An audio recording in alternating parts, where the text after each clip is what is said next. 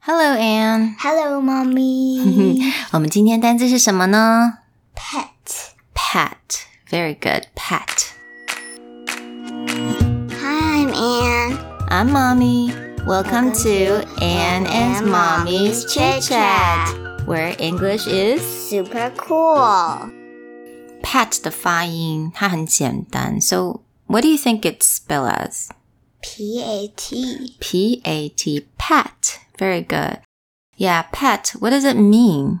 就是小时候像摸东西呀、嗯，摸摸，也就是那种轻轻的摸东西，轻轻拍，有点像 pat the dog or pat the cat，right？ Yeah. 拍拍拍，轻轻拍拍拍，that's pat。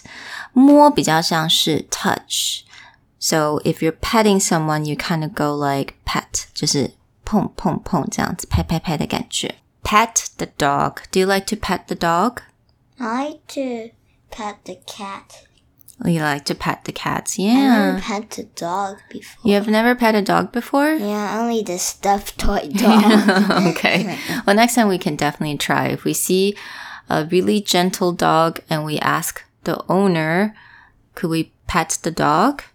And if the owner says, okay, then we can try. 那你知道有一句啊，英文就叫做 pat on your back. yeah. Pat on your back. 有时候我哭哭的时候，或者你哭哭的时候，我都会这样子 pat your back。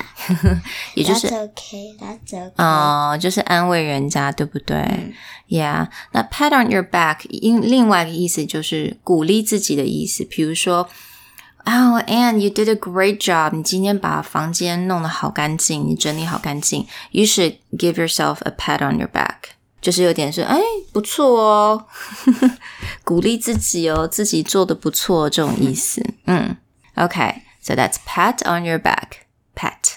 So，我希望大家学到这个单字喽。 Bye. Bye.